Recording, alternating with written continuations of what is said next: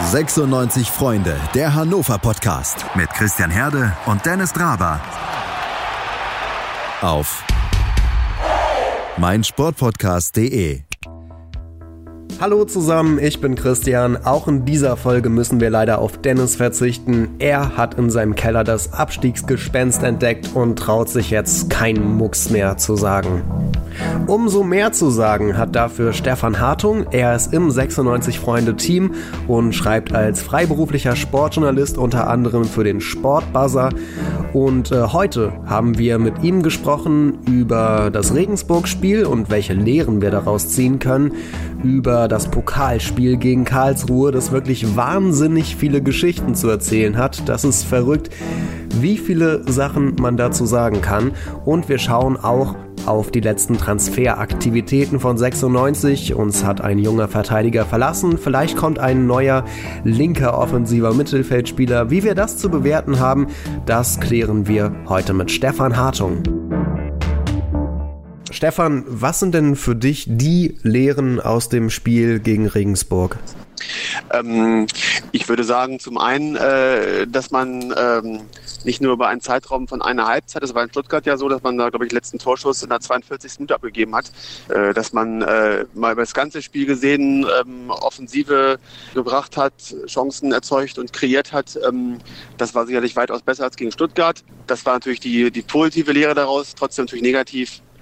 Gegen Regensburg musst du trotzdem zu Hause gewinnen, wenn du irgendwie oben mitspielen willst. Und äh, so ist es natürlich trotzdem enttäuschend gewesen, dass man nur 1-1 spielt gegen Regensburg. Ähm, aber wie gesagt, man an Gegner dominiert, man hat ihn äh, hinten teilweise eingestellt, gerade so in den ersten 15, 20 Minuten der zweiten Halbzeit war das wirklich deutlich zu erkennen, dass, das, äh, dass da sehr viel Druck da war.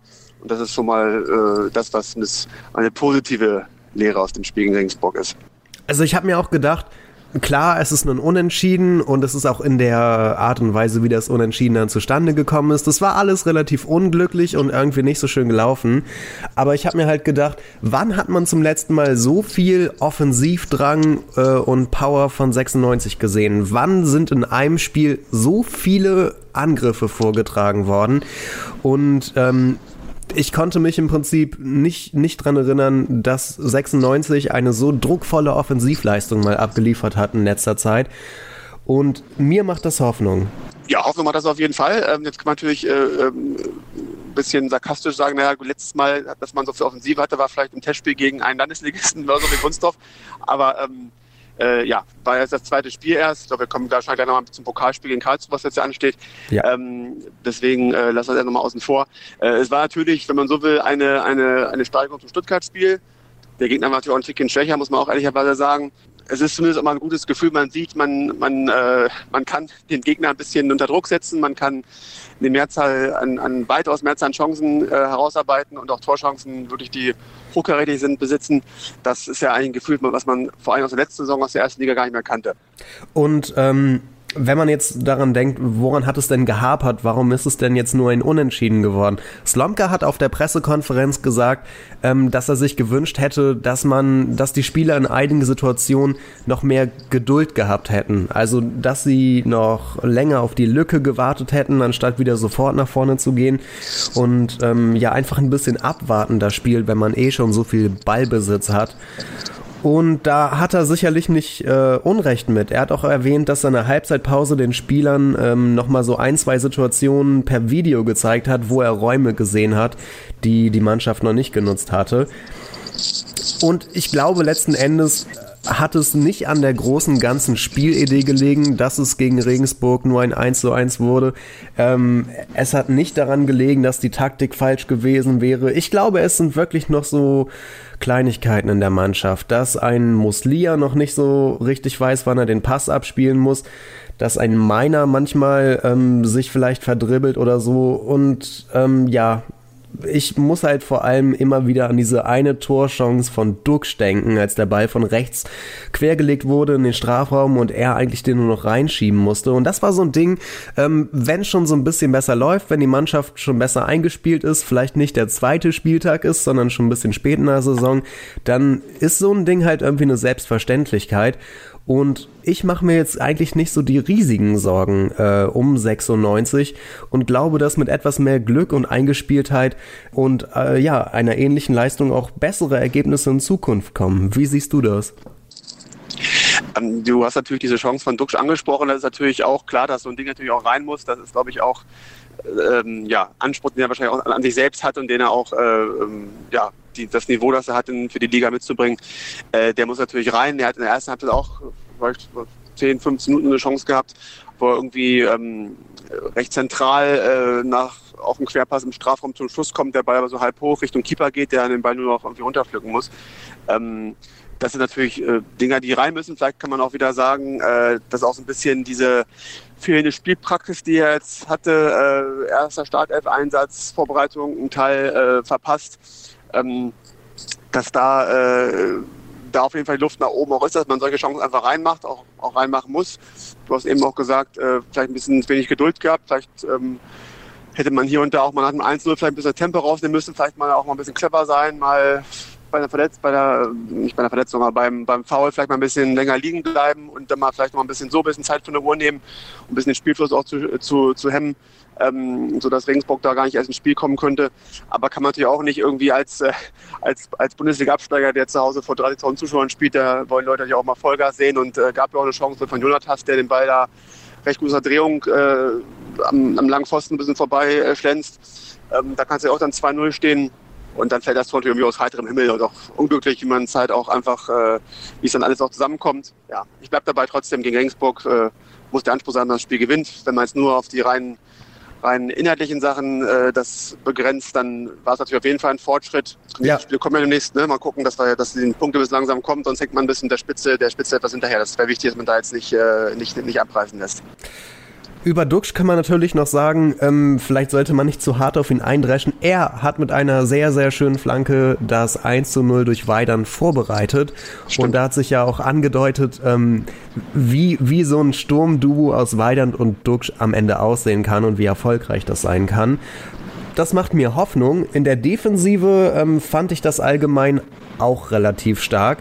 Wobei es halt so immer wieder noch ab und zu mal so kleine Aussätze in der Defensive gibt.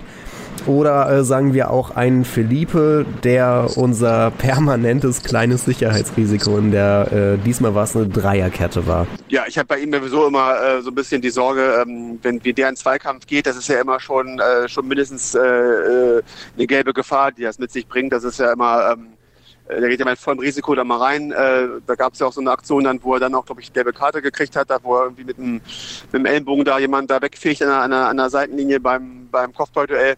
Vielleicht gibt es auch Schiedsrichter, die dann äh, das Foulspiel dann, das, das, was ja durch Videoassistenten äh, äh, Nachweis dann zum Elfmeter wurde, die da auch vielleicht eine gelbe Karte für geben. Dann hätte er gelb-rot gesehen, wäre vor der Pause runtergeflogen.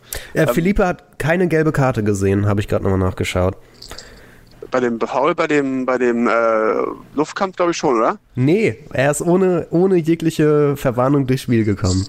Okay, dann schneiden wir den Teil nochmal raus jetzt und dann machst du die, die Frage nochmal am besten, genau. Das ist ja blöd, wenn du Na, das, Ding, äh, das Ding bei Felipe ist ja immer irgendwie, ähm, er spielt ein wenig so, als würde es keinen Videoassistenten geben. Ich glaube, er kann, er kann so diese kleinen schmutzigen Aktionen ähm, oder halt auch, dass er in dieser, wo, wo er den Elfmeter verschuldet hat, wo er dem Gegenspieler auf den Fuß getreten ist so, das sind halt so kleine Dinger. Ohne Videoassistent würde die niemals irgendwer entdecken oder so. Und der würde mit ganz viel durchkommen. Und äh, ja, jetzt gibt es halt äh, Videoreferee und es geht nicht mehr so richtig äh, gut durch. Genau, da muss er sich wahrscheinlich ein bisschen umstellen. Er ist ja durchaus so ein beinharter Verteidiger, der knallhart in Zweikämpfe geht.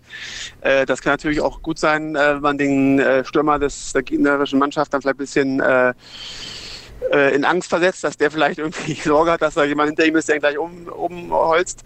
Ähm, aber ja, er muss natürlich seine Spielweise etwas umstellen, das ist da richtig, da gebe ich dir recht. Ähm, weil so wie er in die Zweikämpfe rangeht, ist er immer schon immer schon einer gelben Gefahr ausgesetzt und äh, ob er dann äh, beim wenn er, wenn er weiter seine Spielweise durchzieht, ist er natürlich auch immer wieder äh, im Spielverlauf auch mal noch, noch einer höheren Bestrafung, äh eine höhere Bestrafung die Gefahr. Wobei Felipe ja auch ein, eigentlich immer ein super Verteidiger ist. Und wir hatten diesmal mit Dreierkette ähm, gespielt, mit Franka, Anton und Felipe. Und allgemein gesehen haben die ja auch kompakt gestanden. Es sind halt, wie gesagt, es sind halt noch Kleinigkeiten. Ab und zu geht mal irgendetwas schief. Und so war das ja auch beim 1 zu 1 beim äh, Gegentor durch Andreas Albers. Viele haben gesagt, oh, Zieler wieder, der patzt wieder. Hast du das Gegentor als ein Patzer von Zieler wahrgenommen oder hat er das gar nicht anders lösen können aus deiner Sicht? Im Stadion auf jeden Fall als Patzer. Da habe ich mir schon überlegt, Mensch, jetzt kassieren sie in der Saison schon äh, zwei von drei Gegentoren durch einen Tor Torhüterfehler, weil das in Stuttgart ja auch sein Fehler war, ähm, ohne Frage der Freistoß. Ähm, ich habe dann später, als man die Bilder im Fernsehen gesehen hat ähm, und auch dann die Interviews gehört hat, ähm, äh, auch was Somka gesagt hat oder auch Schlaudorf gesagt hat, die auch sagten, ähm, ihm sei die Sicht verdeckt gewesen, er konnte den Ball so spät sehen, dass er irgendwie nur die, die, die Hand rausfahren konnte, dadurch der Abpraller zustande kam und deswegen dann der Regensburger abstauben konnte. In der Schussbahn stand der Stürmer der Regensburger noch und da musste er halt gucken, kommt da noch ein Fuß zwischen oder nicht und hatte quasi nur noch die ja, allerletzte Sekunde lang Zeit, um zu reagieren. Das hat er gemacht und den Ball halt gehalten, aber der ist dann halt abgeprallt von seiner Hand und äh, dem Albers vor die Füße gefallen. Ich glaube, äh, also ich hätte mir eher gewünscht, dass da noch ein Abwehrspieler bei Albers äh, gewesen wäre. Also der stand halt relativ frei im 16er und hätte auch gedeckt werden können. Und dann hätte halt äh, auch ein Verteidiger von 96 den Abpraller von Zieler vielleicht wegschlagen können. War halt aber nicht so. Ich sehe den Fehler nicht unbedingt bei Zieler und den Freistoß gegen Stuttgart würde ich ihm doch deutlich eher ankreiden als diese Situation gegen Regensburg. Ja, okay. Ähm, ich, wie gesagt, man kann, hat aber keine Hintertorkamera gesehen im, im, im, Fernsehen. Bei der Zeitlupe hätte man vielleicht ein bisschen besser sehen können, ob mir wirklich die, Ziel, äh, die Sicht verdeckt war. Ähm, mhm. Ich habe, als das Tor fiel, habe ich direkt auf Zieler geguckt äh, und habe dann ihn ein bisschen gestikulieren Richtung Schiedsrichter gesehen.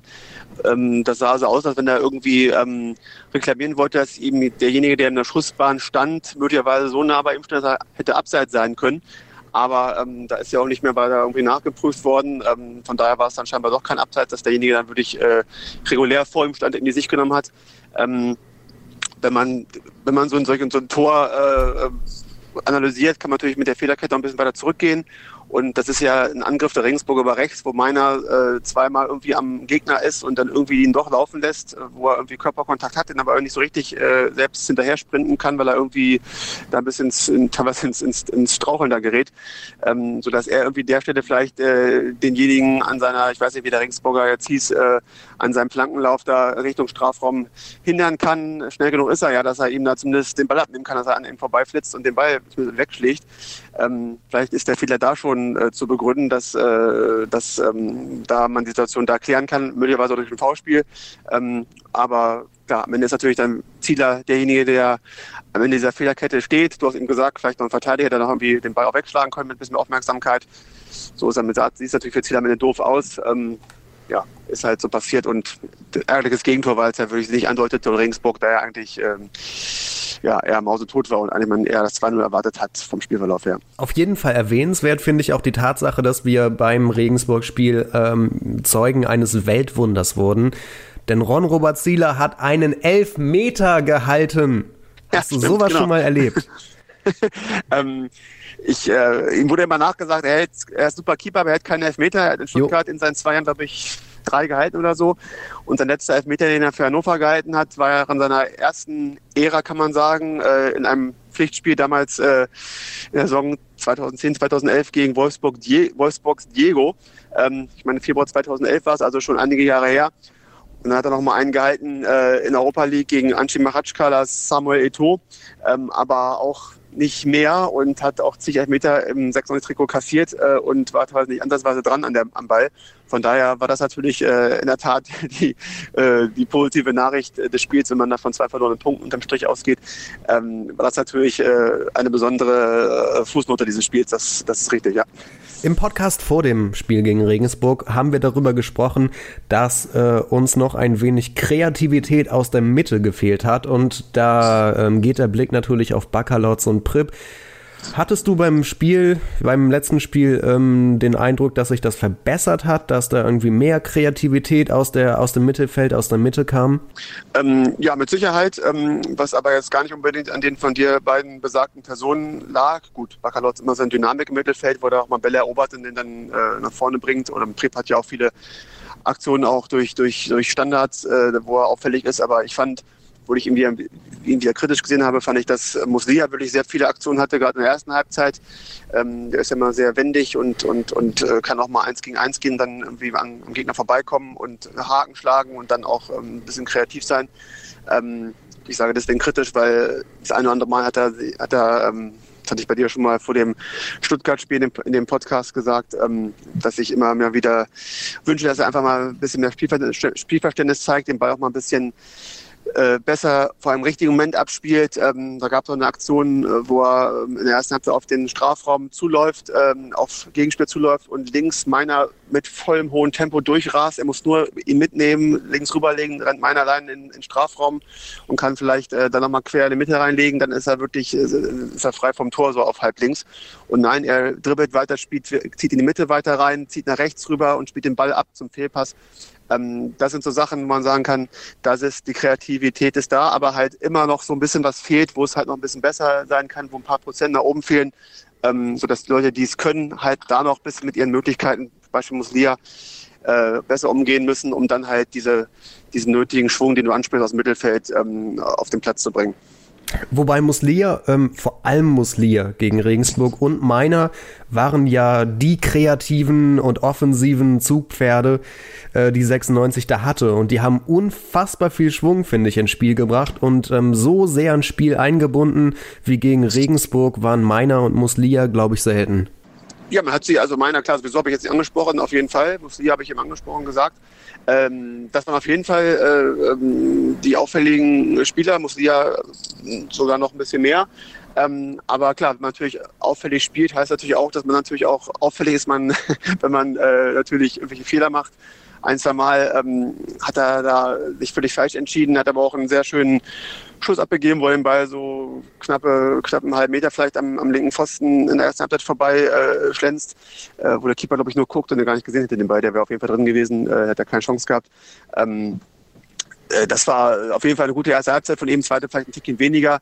Ähm, ich bleibe dabei, der Junge mit seinen Fähigkeiten, da muss einfach hier und da noch ein bisschen, bisschen mal, er muss, in der FU würde man sagen, Junge, gib den Ball mal ab, das, du kriegst, kriegst bald einen eigenen Ball, ähm, äh, dass man da wirklich äh, ihm vielleicht noch ein bisschen Zeit zugestehen muss, ganz klar, aber irgendwie muss man ihm das auch mal, auch mal deutlich sagen, Junge, spiel den Ball mal früher ab, äh, weil manchmal ist er dann irgendwie, dass er dann zu lange hält, zu lange dribbelt und dann ist die Situation äh, schon wieder nicht mehr gefährlich, äh, so wie sie war, bevor er irgendwie ähm, angefangen zu dribbeln oder den Ball nicht abzugeben. Für Florent Muslia ist das nächste Spiel ein ganz besonderes, denn es geht gegen seinen alten Verein Karlsruhe und auch für 96 ist es ein besonderes, denn es geht in der ersten Pokalrunde gegen den gleichen Gegner wie letztes Jahr, allerdings unter komplett anderen Vorzeichen. Darüber spreche ich gleich mit Stefan Hartung. Hören, was andere denken auf meinsportpodcast.de die komplette Welt des Sports. Wann und wo du willst. 90 Minuten. Zwei Teams. Pure Emotion. Es geht wieder los. Die Fußball-Bundesliga auf meinsportpodcast.de. Abonniere jetzt deinen Bundesliga-Podcast und sei dabei im Bully Special. Weserfunk. Auf die Zirbelnuss. Füchsle Talk. BV Beben. Unter Flutlicht. Werkskantine am Wasserturm und viele mehr. Die Fußball-Bundesliga auf meinsportpodcast.de. Am Montagabend findet für Hannover 96 ein Spiel statt, das eine Menge Geschichtenauflage hat. Zum Beispiel die Geschichte, dass man auf einer Baustelle spielt. Das Wildparkstadion wird gerade umgebaut und ist eine Baustelle. Oder die Geschichte, dass Florent Muslia zu seinem alten Arbeitgeber zurückkehrt, dem Karlsruher SC. Oder man könnte die Geschichte erzählen von zwei Vereinen, die vor einem Jahr schon mal im Pokal aufeinander getroffen sind und sich in äh, sehr unterschiedliche Richtungen weiterentwickelt haben. Der Karlsruher SC ist kein Drittligist mehr, er spielt in der zweiten Liga und hat zwei Siege zum Start ähm, ja, meistern können und steht momentan auf Platz 1 der zweiten Bundesliga. Hannover 96 ist in der Zwischenzeit abgestiegen und äh, hatte einen, naja, mittelmäßigen Saisonstart, was äh, vor allem die Tabellenposition angeht. Über die Nuancen äh, des Ganzen haben wir eben schon geredet. Was ist denn für dich, Stefan, die Geschichte dieses Spiels? Oh ja, das ist äh, schwierig. Äh, du hast äh, alle Punkte angesprochen, die das Spiel sicherlich reizvoll, reizvoll machen und, und einfach komplett auch äh, dem Spiel den Charakter geben. Natürlich ist in erster Linie Florent Muslia, der, äh, auch wenn wir jetzt heute viel über den Jungen sprechen, äh, der im letzten Jahr noch äh, dem Spiel im KST-Trikot gespielt hat. Ähm, man wird äh, ganz gut vergleichen können. Im letzten Jahr gab es ein 6-0 für 96. Das wird sicherlich äh, in dieser Saison nicht geben in diesem Spiel am Montag. Ähm, vielleicht gibt es ja noch, noch einen vierten Punkt einer möglichen Geschichte, ob 96 äh, es in diesem Jahr mal schafft, was ja die 96-Fans hoffen, äh, im Pokal mal einen Ticken weiterzukommen, als nur in der ersten oder zweiten Runde spätestens rauszufliegen, dass, äh, dass man mal etwas weiterkommt. Das kennen ja nur noch die äl älteren Semester von 96 äh, unter den Fans. Ähm, ist natürlich eine undankbare Aufgabe. Man spielt äh, auswärts beim äh, bei einem Club, der in der gleichen Klasse spielt. Sonst hat man ja doch immer einen Amateurclub äh, erstmal in der ersten Runde, die manchmal auch undankbar sein können, aber doch eher machbar sind als ein doch recht euphorisiert äh, gestarteter ähm, äh, Zweitliga-Aufsteiger, der, wie du selbst schon sagst, zwei Spiele gewonnen hat und nicht gerade irgendwie äh, ängstlich in das Spiel gehen wird. Das wird äh, spannend sein zu beobachten. Also, lass uns überraschen, ist wahrscheinlich ein offenes Spiel. Eine Geschichte habe ich ne, auch gar nicht erwähnt, nämlich die von Mirko Slomka. Denn Mirko Slomka hatte nach seiner Zeit beim HSV ja ein Engagement beim Karlsruher SC angenommen und ist äh, relativ grandios gescheitert und war nicht lange dort. Und man könnte auch die Geschichte erzählen von Mirko Slomka, der ähm, ja nach Karlsruhe zurückkehrt und sich beweisen will und zeigen will, dass er es als Trainer auf jeden Fall noch drauf hat ich glaube, wenn man jetzt gerade auf das Regensburg-Spiel zurückblickt, dann kann man durchaus in Sorge sein. Denn ähnlich wie Regensburg ist der KSC eine Mannschaft, die nicht viel Ballbesitz braucht. Auch gegen Dresden jetzt ähm, hatte Dresden deutlich mehr Ballbesitz als die Karlsruhe und hat am Ende trotzdem gegen den KSC verloren. Und jetzt trifft man halt schon wieder auf so eine Mannschaft, die mit langen Bällen operieren kann, die konterstark ist, die nicht viel Ballbesitz braucht. Ähm, muss man sich Sorgen machen? ähm, da kann man jetzt ja wieder die alte, alte Phrase, für die ich gern irgendwie drei Euro ins, ins Schweinchen schmeißen werde, äh, zitieren dass der Pokal ja seine eigenen Gesetze hat. Von daher ist es, äh, ist es jetzt natürlich ein K.O.-Spiel. Da äh, geht es natürlich auch darum, äh, gar nicht zu sagen, wir spielen mal so, dass wir vielleicht einen Punkt holen oder so, sondern geht es darum, einfach weiterzukommen. Vielleicht ist so ein Spiel auch dann eigentlich äh, auch mal so zu bewerten, dass es eine ganz andere Dynamik mit sich bringt und äh, man eben diese Sachen, die man aus der Liga kennt, wie Ballbesitz und äh, wo man vielleicht ein bisschen anders taktisch auftritt oder ein bisschen, bisschen anders abwartender oder wie auch immer ähm, äh, sich auf dem Platz äh, präsentiert dass das vielleicht alles auch dann gar nicht mehr interessant ist, sondern dass es einfach nur darum geht, äh, in einem Spiel ist eh immer alles möglich in beide Richtungen.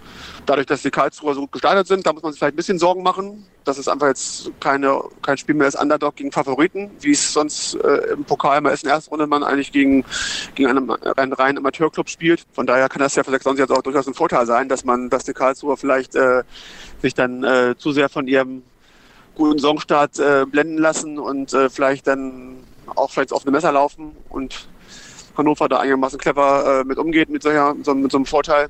Mal schauen. Also ich denke, es wird auf jeden Fall ein offenes Spiel und das kann man gar nicht sagen, wo die Reise hingehen wird. Die große Waffe vom Karlsruher SC ist sicherlich der Stürmer Philipp Hofmann, denn der hat bereits dreimal in dieser neuen Spielzeit getroffen.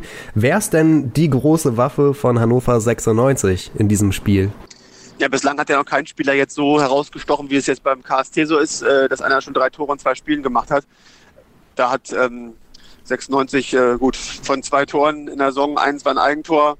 Das kann man sagen. Hendrik Weidand hat äh, anderthalb Tore gemacht. Einmal hat den Stuttgarter so irritiert, dass er ein Eigentor gemacht hat. Das hat er noch einen Assist dafür bekommen, gewissermaßen, und, äh, und ein Tor er selbst gemacht.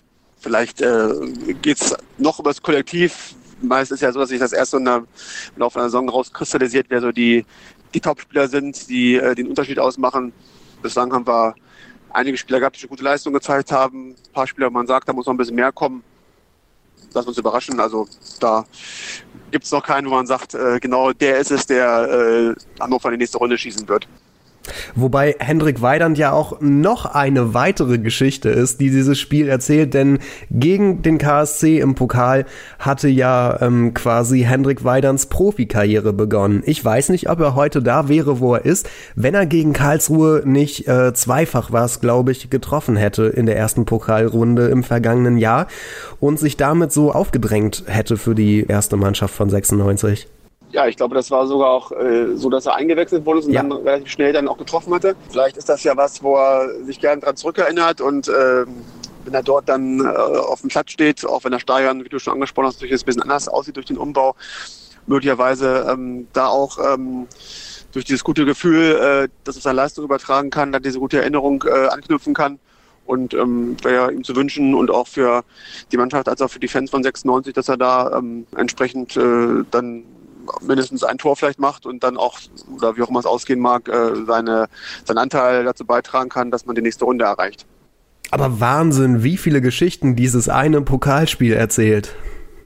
Äh, das stimmt. Ähm, wenn man jetzt ganz zurück in die Vergangenheit geht, dann kann man sogar zumindest im Duell mit Karlsruhe noch eine weitere äh, historische Geschichte auspacken, nämlich als 96, 1992 den DFB-Pokal ja damaliger Zweitligist, ähm, diese jetzt ja der, der, der man jetzt ja auch ist, ähm, sensationell gewonnen hat, ähm, war ja auf dem Weg äh, nach Berlin auch der KSC, ein Gegner damals äh, im Oktober 91, ähm, äh, wurde 1-0 gewonnen gegen damals den KSC als Erstligisten. Winnie Schäfer war Trainer, beim KSC standen solche jungen Talente im Kader wie Mehmet Scholl, der auf dem Platz auch stand. Äh, ich glaube, Oliver Kahn war auch im Tor. Ähm, also Leute, die man später nochmal auf ganz anderen Ebenen gesehen hat. Äh, vielleicht ist der KSC dann ein gutes Omen, äh, dass man dann vielleicht mal dieses Jahr im Pokal weiterkommt. Gut, letztes Jahr hat man es auch gehabt, hat man ihn auch gewonnen, dass man trotzdem nachher rausgeflogen. Aber ja, zumindest dieses Spiel hat wirklich, hat wirklich viele Facetten zu bieten. Man äh, zig Geschichten auspacken kann, die irgendwo schon äh, ähm, kurios bis, bis historisch sind, ja. Bevor wir jetzt nochmal über die ganzen aktuellen Transfergeschichten reden, sollten wir noch äh, unsere kleine Tipprunde einschieben. Ich kann ja nochmal sagen, äh, beim Regensburg-Spiel hatten Henrik Zinn und ich jeweils einen Tipp abgegeben. Henrik meinte 3 zu 2 gewinnt 96, ich meinte 3 zu 1. Damit hat in dieser Saison noch kein Podcast-Teilnehmer ähm, irgendwas richtig getippt bei uns. Ich frage trotzdem mal, Stefan, was ist dein Tipp fürs Spiel gegen Karlsruhe? Also ähm, ich hatte ja beim Stuttgart-Spiel schon oder vor dem Stuttgart-Spiel schon gesagt, dass ich ein ganz schlechter Tipper bin, aber ich kann es gerne mal wieder probieren. Ähm, mein Gefühl sagt mir irgendwie, dass das Spiel nicht äh, in 90 Minuten entschieden ist, sondern dass ähm, definitiv ähm, länger dauert, die Verlängerung geht, vielleicht sogar ins Elfmeterschießen. Ich sag mal 96 gewinnt es 2 zu 1 nach Verlängerung. So, und weil es jetzt langweilig wäre, wenn ich das gleiche tippen würde, weil vom Gefühl her würde ich auch sowas sagen, sag ich, äh, wir gewinnen 4 zu 0. Alle Tore schießt Hendrik Weidern. Bam. Sehr gut. Das ist mein Tipp. gut, äh, dann gibt es noch zum Abschluss ein paar Transfergeschichten zu besprechen. Ähm, Chris Gloucester, unser äh, ehemals hoffnungsvoller Nachwuchsverteidiger, schließt sich der PSW Eindhoven an für äh, so ein paar hunderttausend Euro angeblich. Da kann man doch eigentlich nur sagen, hoffentlich wird 96 irgendwie am Weiterverkauf noch beteiligt, weil das kommt mir alles relativ lächerlich vor, dass man so ein großes Talent äh, auf der Linksverteidigerposition, wo ja traditionell im Fußball die Außenverteidigerposition, da gibt es meistens nicht so viele Klasse-Spieler und wenn man jetzt so ein großes Talent hat und das abgibt, das finde ich irgendwie relativ doof. Das ist auch schade, ne, dass so ein, so, ein, so ein, junges Talent, wo man sich da viel von versprochen hat, ähm, jetzt äh, weggegangen ist ähm, und man ihn nicht irgendwie halten konnte. Sicherlich wollte er auch weg. Hat auch Berater, die ihm sagen, Junge, du gehst mal nach Eindhoven, da hast du wirklich äh, andere Perspektive. Ähm, ob er da in der ersten Liga spielt oder wie man auch jetzt gehört hat, wo in der zweiten Mannschaft erstmal zum Einsatz kommen soll, ähm, ist natürlich äh, kein, kein, jetzt kein großer Schritt für ihn gewesen. Erstmal in Hannover hat er auch mindestens zweite Liga, oder mindestens, er hat auf jeden Fall zweite Liga gehabt. Slomka wollte ihn ja angeblich auch erstmal in U23 einmal wieder parken. Vielleicht äh, gibt es da Berater, die dem Jungen so aufflüstern, nee, nee, komm, jetzt gehen wir mal doch weg und gehen jetzt mal nach Eindhoven. Schade, das ist, äh, wäre einer gewesen, den man sich ja gerne mal gesehen hätte, mal in einem Pflichtspiel, wie er sich so macht, ähm, um mal doch vielleicht ein bisschen Alternativen zu sein für Oscholek oder, oder Albornoz sollte er äh, bleiben. Ähm, ja, eigentlich schade angeblich trotzdem kommen könnte, laut Bild, äh, aber Jannis Horn aus Köln. Horn äh, war erst aus Wolfsburg zu Köln gewechselt für, ähm, ich kann es herausfinden, wie viel, aber das war, glaube ich, gar nicht so wenig Geld, was die da ausgegeben hatten für ihn. Hat sich in Köln aber gar nicht durchsetzen können und zuletzt auch überhaupt keine Rolle mehr gespielt. Und äh, Jannis Horn ähm, könnte jetzt zu 96 kommen die Frage an dich, brauchen wir den dann überhaupt noch oder ist der auf der, ähm, ist man auf der Linksverteidigerposition nicht eigentlich schon ausreichend besetzt? Und ähm, ja, kann er sein Talent noch mehr ausschöpfen. Also er ist, ich habe jetzt rausgesucht, für sieben Millionen nach Köln gewechselt, galt als relativ großes Talent, hat das in Köln aber gar nicht zeigen können. Ähm, Stefan, ist das Talent noch da oder, oder könnte das die nächste Fehlinvestition von 96 werden? Ich kenne jetzt nicht die Modalitäten, ob man sagt, man leiht ihn erstmal aus oder man kriegt ihn, wenn man ihn direkt verpflichten will, für weniger Geld. Ähm, die werden sicherlich nicht irgendwie einen Preis äh, zahlen, der in diese Richtung geht, wie er früher äh, von äh, Wolfsburg nach Köln gegangen ist, äh, zumal er auch nicht an seinen Marktwert nicht gesteigert hat, wenn er jetzt auch äh, nicht groß gespielt hat und in Köln, glaube ich, auch in der zweiten Mannschaft zum Einsatz kam, dahin abgeschoben worden ist ähm, wird man wird man sehen. Äh, ich habe den Werdegang des Jungen jetzt nicht weiter verfolgt, weiß nicht, äh, ob er wie er so äh, drauf ist, was wie viel Spielpraxis er in letzter Zeit hatte. Wenn man ihn verpflichten würde, hätte man vorausgesetzt, Albornoz wechselt nicht äh, nach äh, Griechenland. Der ist angeblich geplatzt, der Wechsel okay, dann haben wir halt mal so drei äh, Linksverteidiger, dann hat man fast ein bisschen Überangebot. Zumal wenn es auch mal taktische Möglichkeiten gibt, wie jetzt gegen Regensburg, wo, wo Slomka mit einer Dreierkette spielt und dann eigentlich diese drei Leute aus drei Innenverteidigern bestehen, äh, dann braucht man eigentlich äh, dann natürlich für solche Systeme auch keinen Linksverteidiger, den man dann wiederum eigentlich eher ins Mittelfeld vielleicht vorschiebt. Dann hätte man vielleicht wirklich äh, mit drei Leuten Überangebot, ähm, aber die werden schon wissen, was sie tun. Ähm, wenn das wirklich so ist, dass der, dass man ihn für, für wenig Geld kriegen kann, möglicherweise Laie mit Kaufoption, was ja immer clever ist, man sowas hinkriegt, dann könnte man drüber nachdenken. Dazu ein junger deutscher Spieler ist ja auch nicht so was, was, was so ganz schlecht ist eigentlich. Ja, über Jannis Horn heißt es ja im Prinzip, er kann zwei Dinge, schnell laufen und flanken und der Rest ist eher, ja, durchschnittlich. Ähm, etwas mehr kann möglicherweise ein junger Mann aus Norwegen namens Emil Hansson.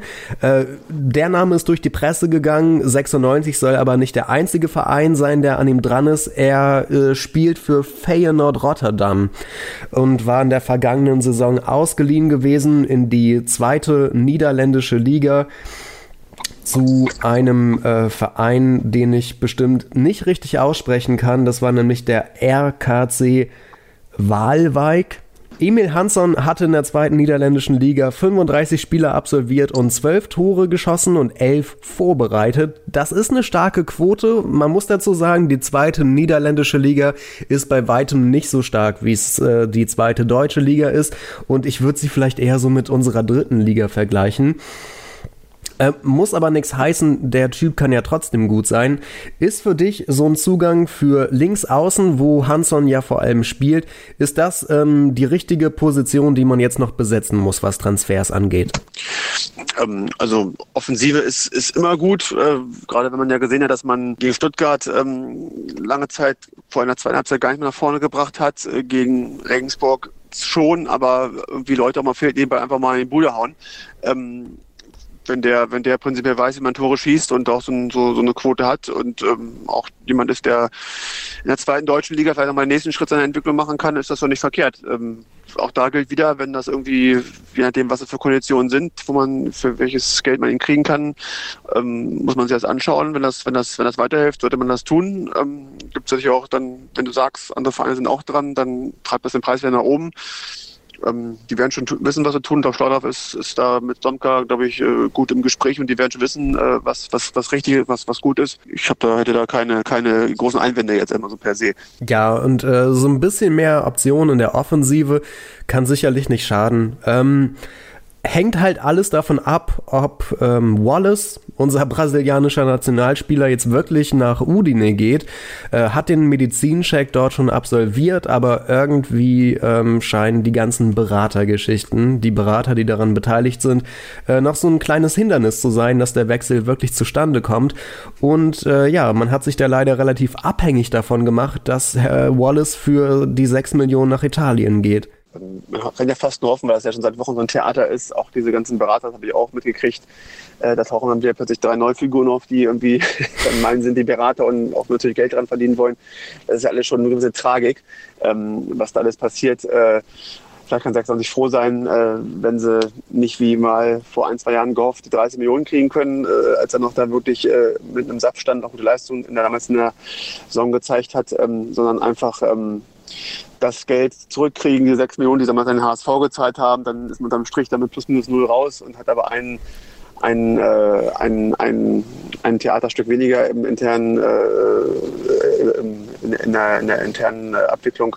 Von daher, wenn sie ihn verkaufen können, dann sollen sie es tun. Ich glaube, dann hätte man vielleicht dann noch den neuen Spielraum mit dem Geld dann für weitere Transfers, wo man, glaube ich, weiß, das sind Leute, die man verpflichtet, die noch, die auch äh, helfen und nicht man immer irgendwie nicht weiß, wollen, will der, will der nicht oder so. Das ist ja, heißt es wäre besser, wenn man einen Schlussstrich, denke ich, zieht.